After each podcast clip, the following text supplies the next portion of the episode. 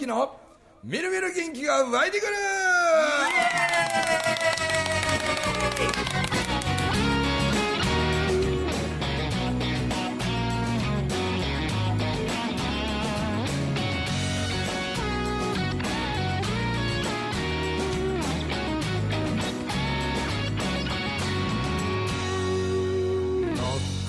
はい。おはようございます。おはようございます。今日はですねこのビリーさんとこのスタジオも銀座ぐらいにぎわってますよね。ほんま銀座ですわ。これうちの田舎やったら今日は祭りでもあんのか 当然なね。何人いるんでしょう？ビリーさん含めて。369人。急に、はい。ねはい。野球できますね。ほんまですね。もう野球やったらどうなんだろうなまあ友樹が一番活躍するのは間違いないそうですね。もうキャッチボールしてもねえもう友樹の投げてくる球よう取らんですもんえ。ああ、やっぱり伸びるんですかね。すごいんですよあだって元ね大学時代、そうですよねインカレであの全国2位まで行ってますからね、あ、素晴らしい。っていう華々しい方々とそうでない方がお集まり そうでないかだちっちゃいだろ。で容器おるんでちょっと一応紹介すると、まあ、今回のねこの、はい。えー合計でいうと397本目の収録を今からするんですけど、えっと9人ちょっとご紹介するとまあいつもね一緒にあのもううちの身内の友樹と、はい。がまあ、なんと友樹のお父さんが寺パパでーす。別の名をですね別のはい。風通し与三郎ちょっとこう髪の毛のこう隙間風がだいぶ、えーっていうのを売りにしようじゃないかというところから 本人その名前妙に気に入って名刺まで作ってるという。素晴らしいですね。ゴミもあります。ゴミマンの？ご ゴミいつでも作ってます。襲えるように。という友樹と友樹のお父ちゃん寺パパと、あとあ今をときめくね友樹はまあそのジェンダーというあれですけど、もう一人あのジェンダーの正代というですねえー、正代ピュッと取れるのはい。正代がこれです声出しても大丈夫ですよ。あ、喋って大丈夫ですか？はいはいはいこんにちは。でこの正代はあのまあ元ねトライアスロンのアスリートでずっとうちの長男なんかと一緒のクラブチームで頑張ってて、い頑張ってるんですけどあのまあ自転車競技が特に速いんでね最近はもう自転車に特化して、うんで乗鞍なんとかとかなはい。いろんな大会に出て次から次へと優勝をかさらうというですね素晴らしいね。すごい女子自転車競技ではなかなかにもう全国レベルというはい。その正代とねとても仲良しなあの仲良しを超越した仲良しの 超越するんだよ。そうあの札幌出身札幌ち千歳か、うん千歳出身のゆきなというですね、えーこれこそ五円紬大学北海道校で、ねもうほんまに爆発的人間力を発揮してしまったがために、はい。えーうちの伊勢のレストランで酵素風呂をやったり、ね。発酵食品のあのビュッフェをやるのに誰か元気印の女の子欲しいなと思った時に思い浮かんだのが正代あ正代ちゃんこのえーゆきなで,、はですぐ電話かけて「ゆきなちょっとお前北海道離れて伊勢来い」って言ったら「なんか分かりませんけど分かりました」すぐ荷造りします言うてねもう1週間後には伊勢に来てしまったというだって北海道のイメージなくなりましたもんね。ねそうですか。ええ、み困る困る。どさんこで売っていきたいので。という1234人紹介して今日のちょっとね、えー399本目と記念すべき400本目のうそれを狙ったわけじゃないんですけど、ねたまたま今はい日来てくれた、えー石田さんというですね、はい。えー元こんにちは。元世界チャンピオン、はい。えー WBA というね、はい。えーウェルター級で、はいボクシングの。ボクシングの、はい。はいウウェルター級ってバンタム級より重たいんですもうだいぶ上です。だいぶ上なんですか、えーだいぶ上なんや。ウェルター級ってそんなバ重いとンタム級は54キロぐらいで、もうウェルターとかは70キロぐらい。で、へー。69.85とか72.5とか、へやってます。え一番重いのはヘビー級なんヘですよビー級です。ヘビー級の下がウェルター級なんですかいえいえ、ヘビー級の下はクルーザー級。クルー。ザー級。ていうのがあって、クルーザー級の下がライトヘビー級っていうのがあって。ライトヘビー級、はい。その下に？えーライトヘビー級の下にスーパーミドル級。スーパーミドル級。はい。でミドル級があって。ミドル級があって、はいその下にウェルター級なんですか？その下に、えースーパーウェルター級っていう。へが、まあ、スーパーウェルター級の方なんですけど。えいろいろな、まあ軽い方行ったらずっとまだまだあるんでしょ？そうです。もうだいぶ何回忌あるんかな？僕もちょっと忘れちゃったんですけど、へもう下は47とか、一番細いのがストロー級でしたっけ？えーミニマム級って今ミニマムはい級いうのあるんですか、そんなんもあるんやまあ、そのウェルター級スーパーウェルター級の元世界チャンピオンが、はい。この間、えー、と僕と高橋、ね義明さんのはい。コラボ公演の時に、あのゆきりんというですねあの僕の中では神戸の沖屋と呼んでるんですけど。お大きいや沖屋のおかみというふうにね。その横が石田さんの奥様、ねえーはいじゃ舞ちゃん、はい。という総勢9人で、はい。にぎやかに4回分の収録をしていきたいと思いますけれど、まずは先頭バッター寺パパから。はい。宣伝をしに。そうなんです。仕事を休んで。仕事を休んで。ちょっと仕事が今日はキャンセルになったんで。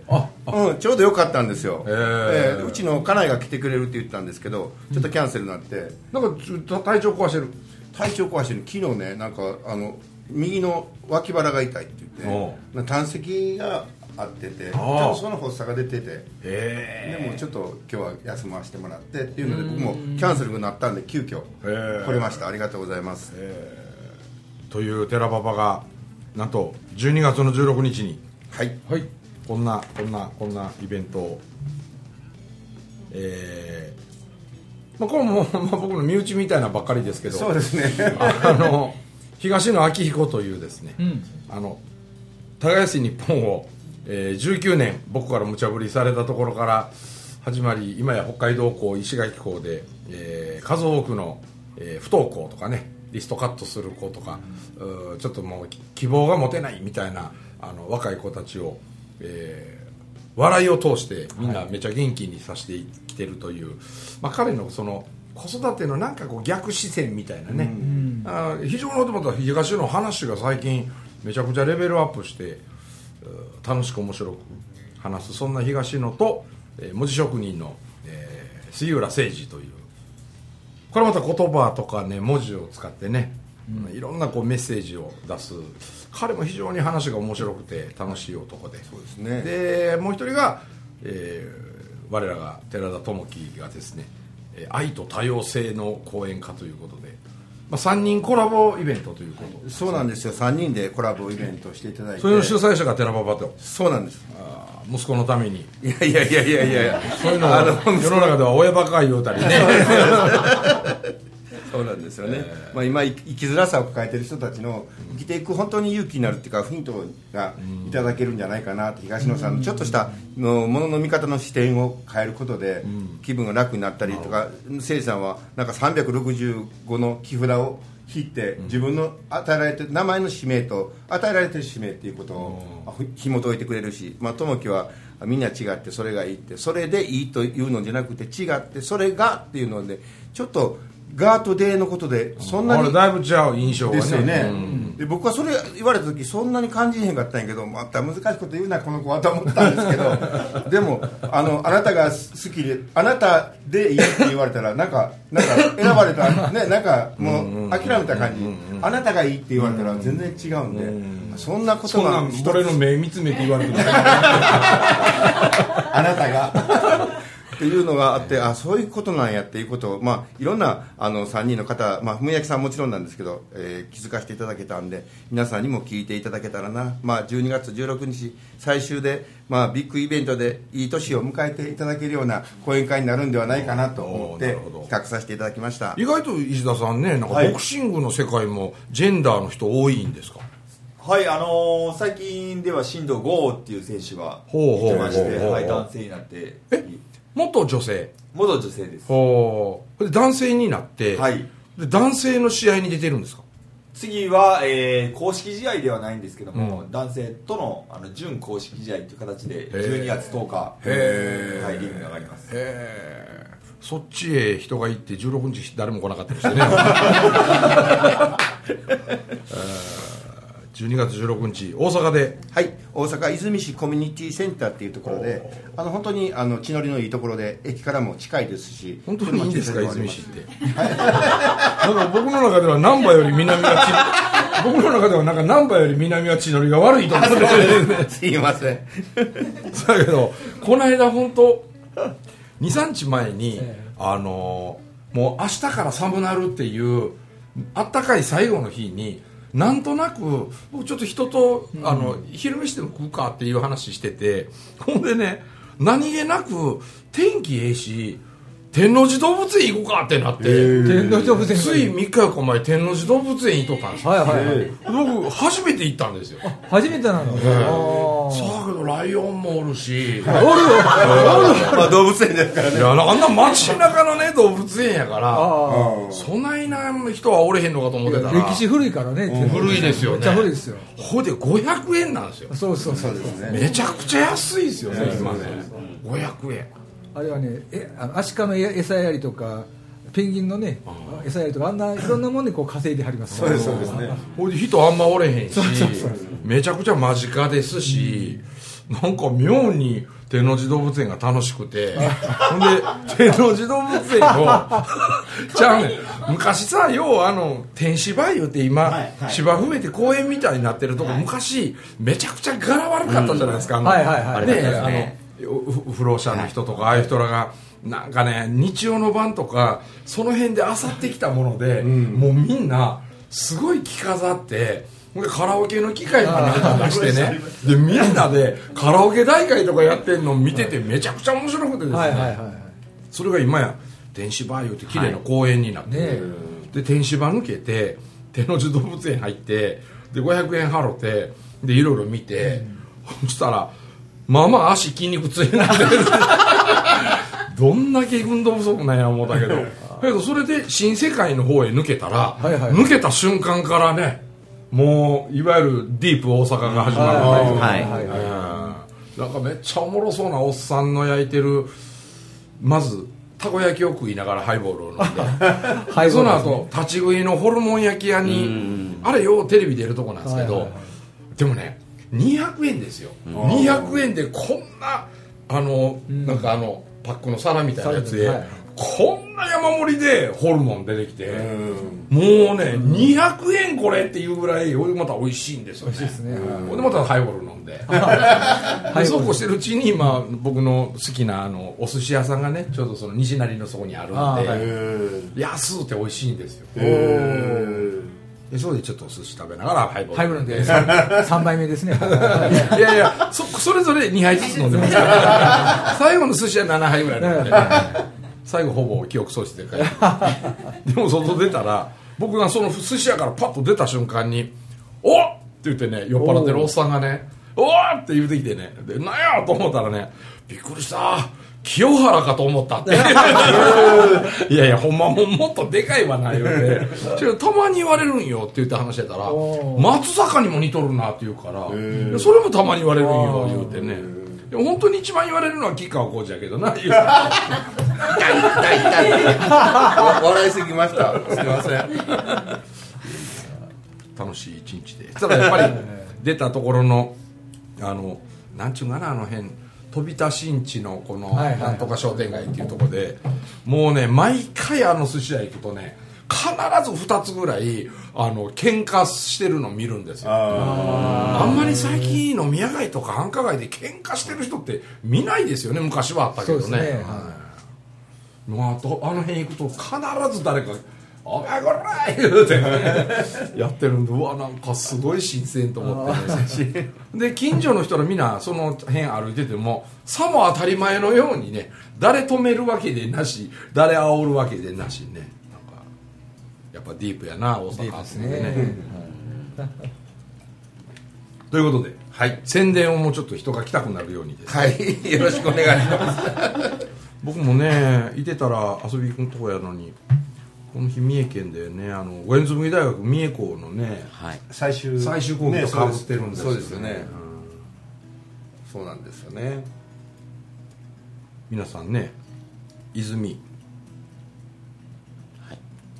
泉。市。泉市。はい。東野はね本当にあのこの間から東野と2人でその子育て系の話みたいなやつ5回ぐらいこの間からやって、はいで毎回ね話うまいなと思うしあのこの映像というかあのパワーポイントみたいなあれで、はいはい。東野はもともとやっぱテレビショッピングキャスターああそうなんでですよね。この時間からこの時間の間で伝えなければならないことを全て完璧に伝えるということに、をに慣れてるから、うん。なんかね映像使いながらその5回ほぼ同じテーマだったんで、うん。見事なぐらいにこの言葉が一緒なんですよね。あれはあれですごいな。僕なんか同じことが絶対できひんから同じことをね喋り続けられるその出来上がったやつがね非常に完成度高い話で、ですよね。これ泉市なんですけどね会場取るの大変やったんですよ。ももうウィズコロナってほんまもうみんな動き出してこういうイベントっていうのがあもうたくさんあちらこちらで土日なんて本当抑えられないですよ大阪でもねあの20件ぐらいいろんなところに問い合わせたんですけど、もういっぱいですいっぱいですって、もうすごい、まあコロナの最中にそういう会場がもうやめたっていうかクローズになったみたいな。あそんなのそういうのもあるんやろあるかもわかりませんね。確かにもう昨日新潟で昨日講演やってんけど、まあ、専門学校で,、はい。で今まで学校関係ってちょっとやっぱりあのコロナのこと怖がってどうたらってあったけど昨日の新潟なんてね2500人ですよ。ときめっせっていうね新潟で一番でかい会場に2500人のまあ二十歳ぐらいのねなんか就職活動キックオフみたいな。で先生らいっぱいなんかこうこういう面接の仕方を勉強せなあかんとかこうやって企業のあれを情報収集してなんとかかんとかって散々そういうこと言った後に僕が「うん。一言で言うと就職はプロポーズやぞ」とか言う。どんな尊敬できる好きな人を見つけるかや みたいな。それまでの先生の準備が全て水の泡になってしまうようなね なんか。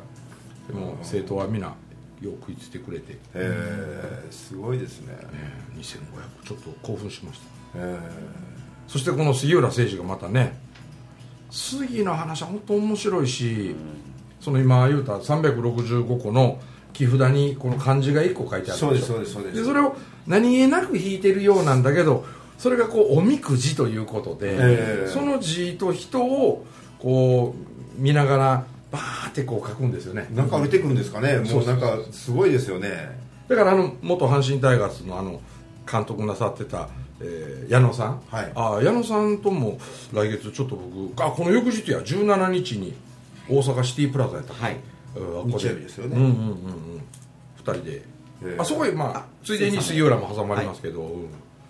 で杉と矢野さんも仲良しなんで、ええ。矢野さんシーズン中去年ね、はいはい。あのおみくじでパッて引いたのがはい「波」っていう字なんですよ。でその「波」っていう字を杉浦がこの色紙っていうか阪神の真ん中に「波」っていうのを矢野さんがたまたま引いたから、でしたらそこの下に「あの波」はやっぱり引いていく波がない限り道手は来ない言うて、でさざ波もあればね、岩をも砕く大いなる水の力のあのその根幹を秋広は知ってるんだみたいななんかそう今そ最後はなんか俺の今そうそう付け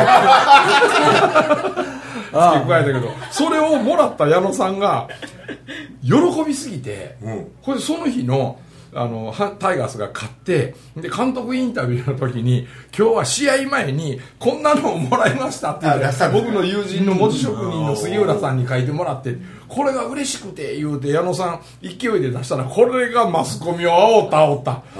もうその日から杉浦もうほんまに変な占い師扱いされて。ねすごかったですもんね。えあーもうスポーツ新聞にね載りまくってしまってね。えだけどそういう意味では矢野さんは「波」っていう字引いて、はい。ほんでねついこの間やったかな杉浦があの鹿児島行っててでうちの次男坊の日向っていうのがその「杉ちゃん」って言って仲良しっちゅうかよう可愛がってくれるからあの息子会いに行ってってしたら「お日向お前もちょっと一つ札引いてみろ」言ったら「親」っていう字引いたのお父さん俺親っていう字を引いたって言って LINE 送ってきたからどんなに努力しても親は超えられやんっていうメッセージがあって親を超えるのがお前の使命だって書いてた今それで親子で言い合いしてるんです。けどそう思ったらそのヒューガの話すりゃヒューガあの来年ね IBS、はい。鹿児島のあの英語の外語学校の、はいはい。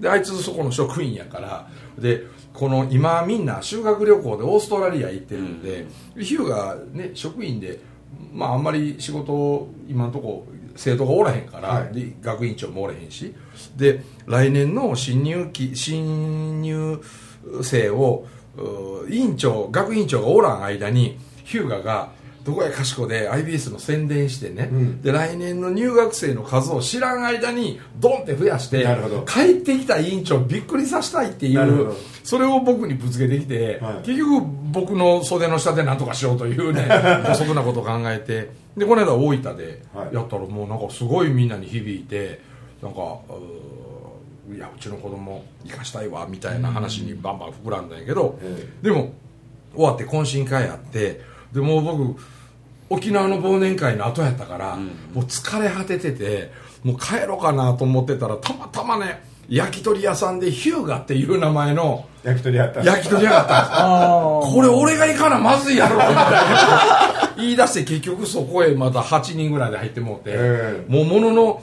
小1時間で出ようなもう疲れてるしって言いながらそこから誰が喋ったって僕が一番喋ってで結局深夜12時半までね。えー。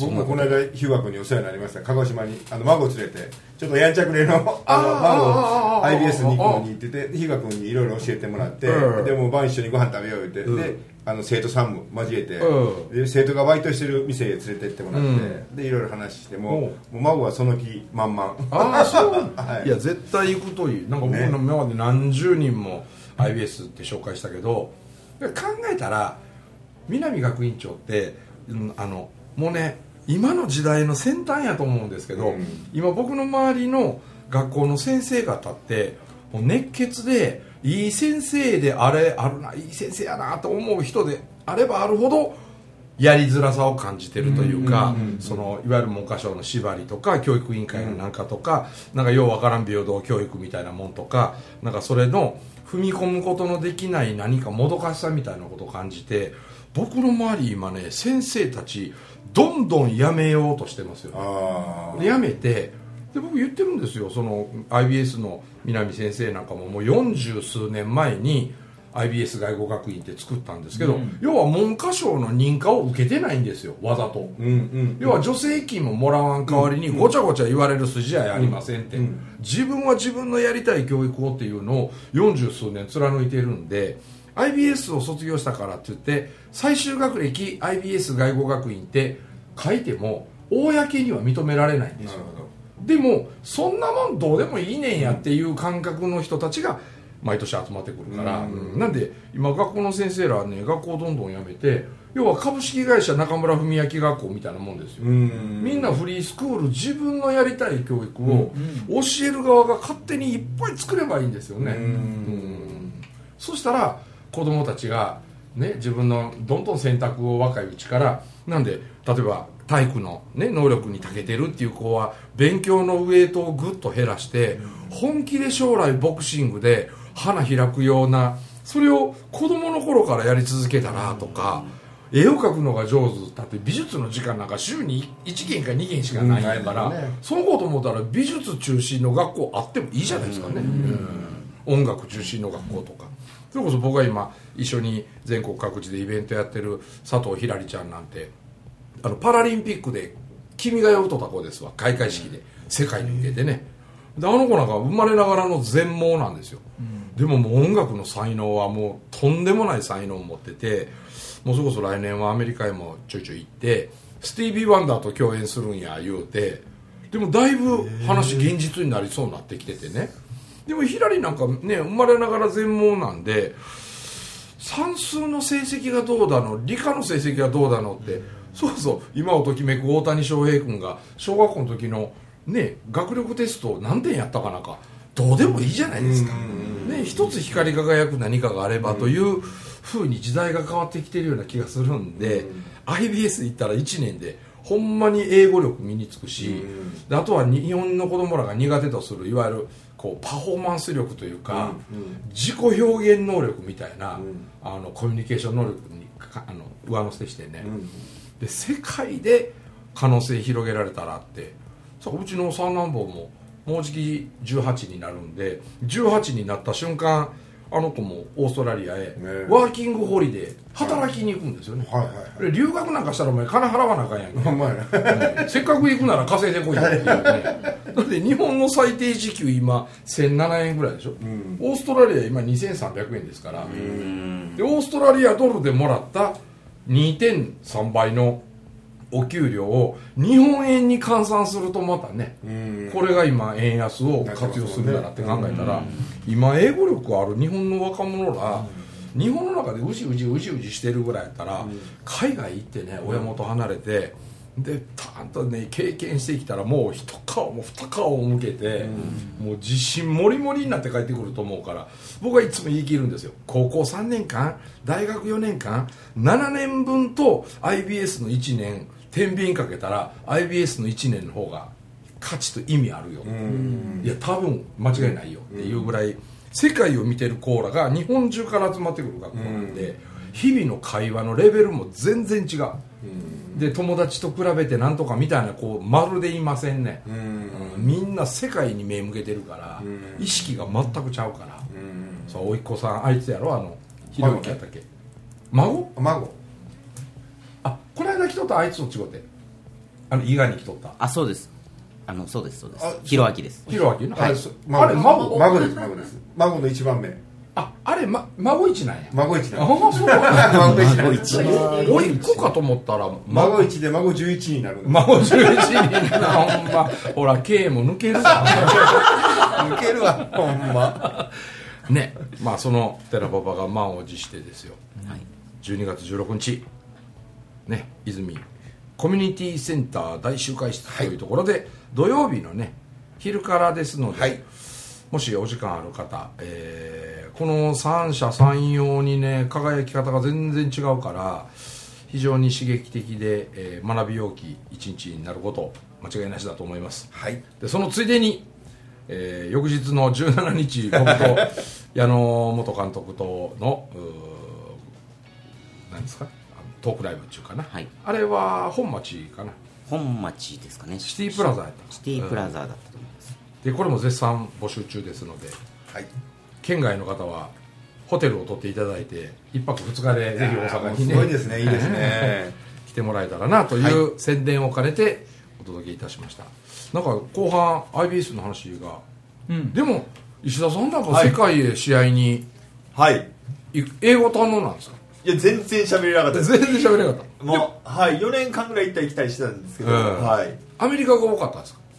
アメリカとかアメリカでも2試合してメキシコモスクワとかモスクワ。モナコもモナコ。へえだってねあのチャンピオンになった時の映像でしたっけねあの。あれはまた違う。まだ違うんですか、はい。ラスベガスで石田さんがやったい。試合のもうすげえボコスコのものすごい殴り合いの末石田さんが勝った試合をこの間初めてお会いした日に携帯のあれでうちに持ったけどでもあの携帯画面で見てももうなんやこれっていうようなね試合をこんな穏やかな顔でなさるんですからねすごいですよね。怖かったですけどねリンク上がるまでは。やっぱ怖いんですよ怖いんですはいかやっぱ相手外人さんとか外国人でめっちゃ体もでかいしね。力もちゃうし、はい。はい。ほらそうでしょうね。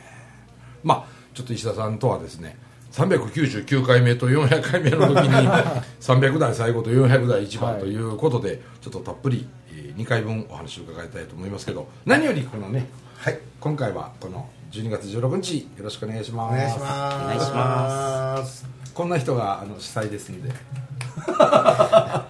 ろしくお願いします。ということでお届けしました中村文明と。友樹と。寺パパと。ゆきなと。信弘と。忘れた。そしてはいと。ゆきりと。そしてビリーでございました。ありがとうございました。